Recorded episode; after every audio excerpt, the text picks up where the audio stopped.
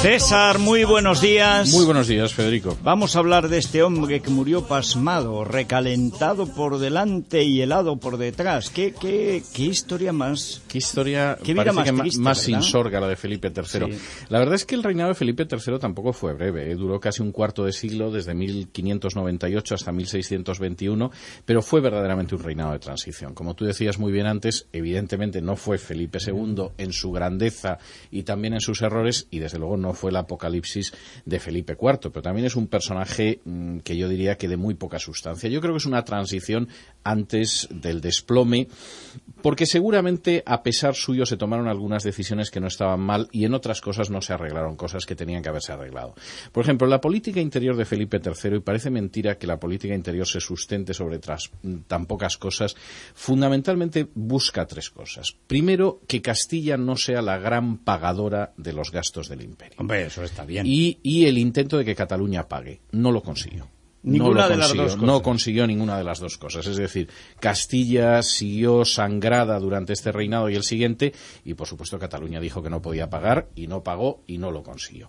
El segundo aspecto fue la expulsión de los moriscos. La expulsión de los moriscos, que por supuesto es muy políticamente incorrecto decirlo, estaba más que justificada. De hecho, se produjo entre 1609 y 1614, y se produjo fundamentalmente porque los moriscos eran una tercera columna. Es decir, evidentemente actuaban ayudando a los piratas islámicos que asolaban las costas españolas y esto hasta personaje tan equilibrado y misericordioso como Cervantes lo reconoce en la segunda parte del Quijote, donde tiene mucha misericordia de algún morisco aislado, pero reconoce que la expulsión no tenía exactamente claro. Ricote y de la hija de Ana, pero al mismo tiempo reconoce que es que la expulsión de los moriscos no tenía más vuelta de hoja. Y de hecho, salvo la nobleza que se beneficiaba mucho de los moriscos y salvo los jesuitas que también obtenían algún beneficio, eh, en fin, yo diría que colateral, la verdad es que todo el mundo estuvo de acuerdo. Y la tercera cuestión sobre la que gira la política interior de Felipe III es la aparición del valido.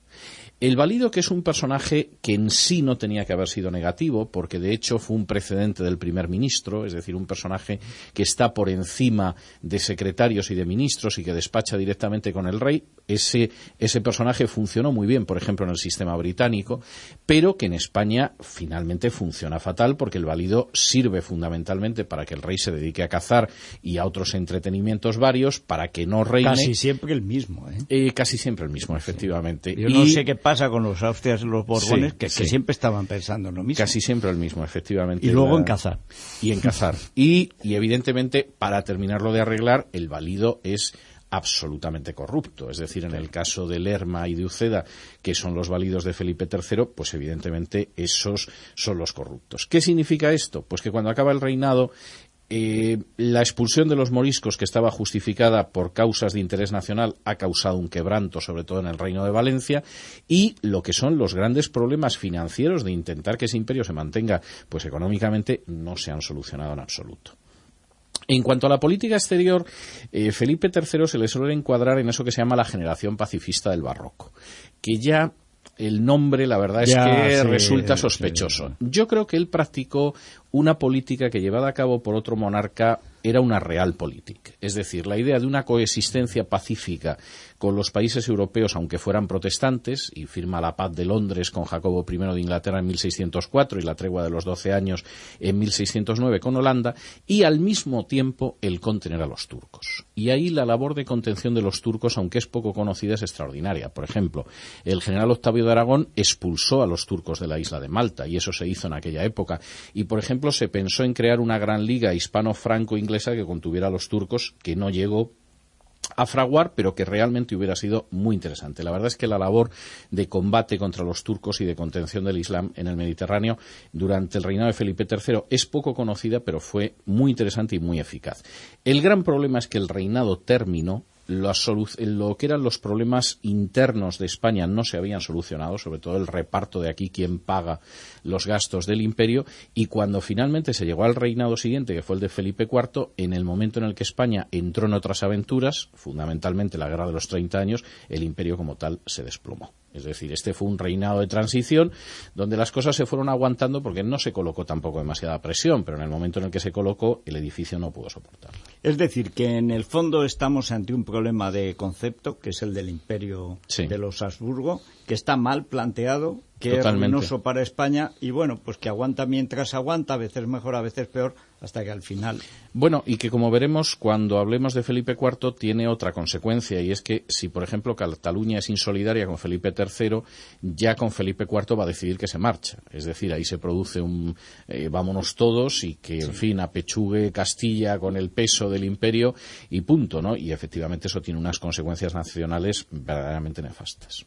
Bueno, pues vamos a ir luego con el eh, enigma del pastelero de Madrigal, que yo reconozco que es que, es que me encanta. Es muy bonito. Primero por las fantasías eh, portuguesas, genuinamente portuguesas. El sebastianismo es el portuguesismo, digamos, o el lusismo, si se quiere, más eh, llamativo, curioso y hay que decir literariamente más bonito. Sí, sí. Eh, y luego además porque demuestra que los pícaros en España ni empezaron ni terminaron con el Lazarillo de Tormes. Ni los ilusos tampoco. Desde luego.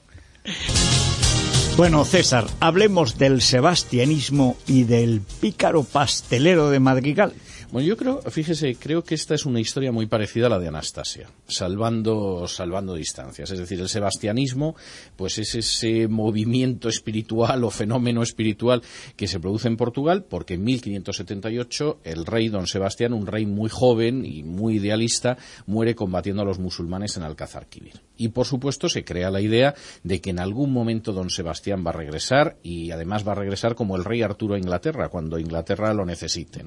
¿Cómo sería la cosa que cuando en 1594 aparece el pastelero de Madrigal, ya habían aparecido dos don Sebastián que habían acabado muy malamente. Entre otras cosas porque desde 1580, como vimos hace dos semanas, pues realmente Portugal estaba incorporada a la corona española y maldita la gracia que le hacía Felipe II que apareciera ningún pretendiente.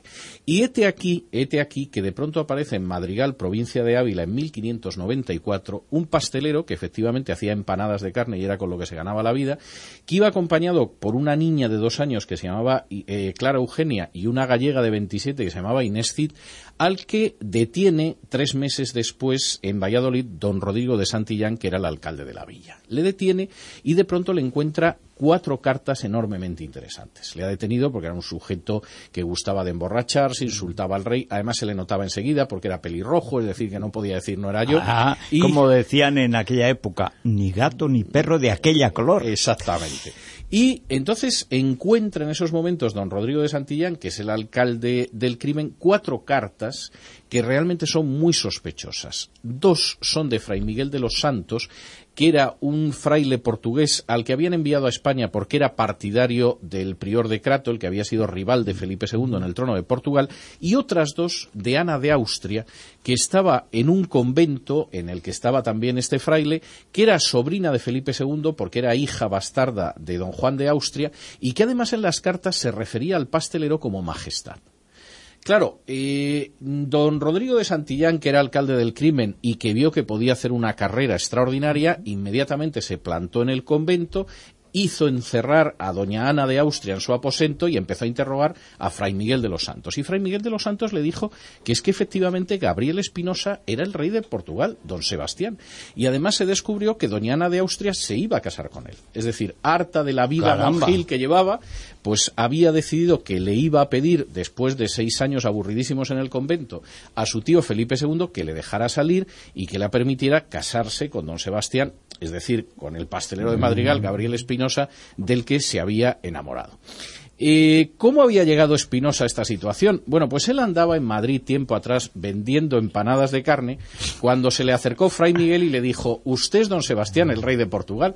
Y claro, Gabriel Espinosa no le dijo ni que sí ni que no, pero se dio cuenta de que ahí podía haber otra empanada y hablamos. Eh, y lo aceptó. Y evidentemente él estaba absolutamente convencido de ello y no digamos ya Ana de Austria que estaba loca por salir del convento. Eh, parece ser que Gabriel Espinosa estaba a esas alturas harto de Ana de Austria, harto de Fray Miguel y que pensaba escaparse, pero tuvo la mala suerte de que le pescó el alcalde del crimen, le juzgaron por lesa majestad y en 1595 le ejecutaron. Doña Ana de Austria tuvo algo de mejor suerte, estuvo encerrada tres años en un convento agustino, pero luego acabó de abadesa de las huelgas y parece ser que lo hizo bastante bien, es decir, que no, acabaron metiéndola en vereda. no, no, ¿eh? no, no, no, y además lo hizo bastante bien y en fin, no acabaron muy mal, eh, salvo Gabriel Espinosa.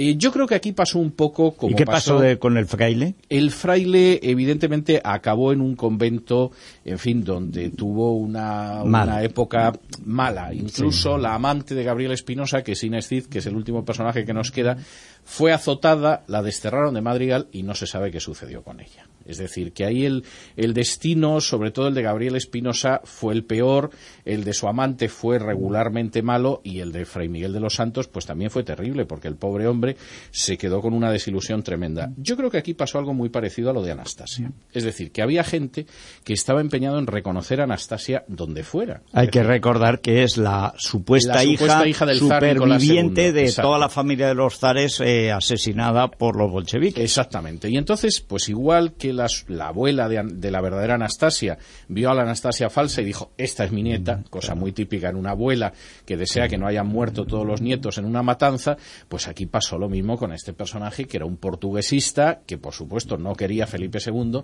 y que de pronto dijo, pues si este es el rey don Sebastián y nos va a sacar esto. Y en el caso de doña Ana de Austria, que llevaba seis años, eh, seis años hartísima en el convento y que no sabía cómo salir, bueno, casarse con su primo, el rey don Sebastián, y ser reina de Portugal, pues evidentemente era maravilloso. Acabó como el Rosario de la Aurora, pero hay que reconocer que la historia es atractiva. Mira que ha habido golfos. Bueno, si el timo de la estampita sigue, seguramente ahora se está produciendo en cualquier estación de España. Sí. Dice, no puede ser. Pues sí, sí, sí, sí. Sí, sí el tocomocho, el tagomago. O sea, También, exacto. Tagomago es tocomocho en guanche, ¿no? Eh, o algo así. En Ibicenco creo que es. ¿Ah, sí? Sí, sí, creo que sí. Bueno, muchas gracias, eh, César Vidal. Hasta el martes.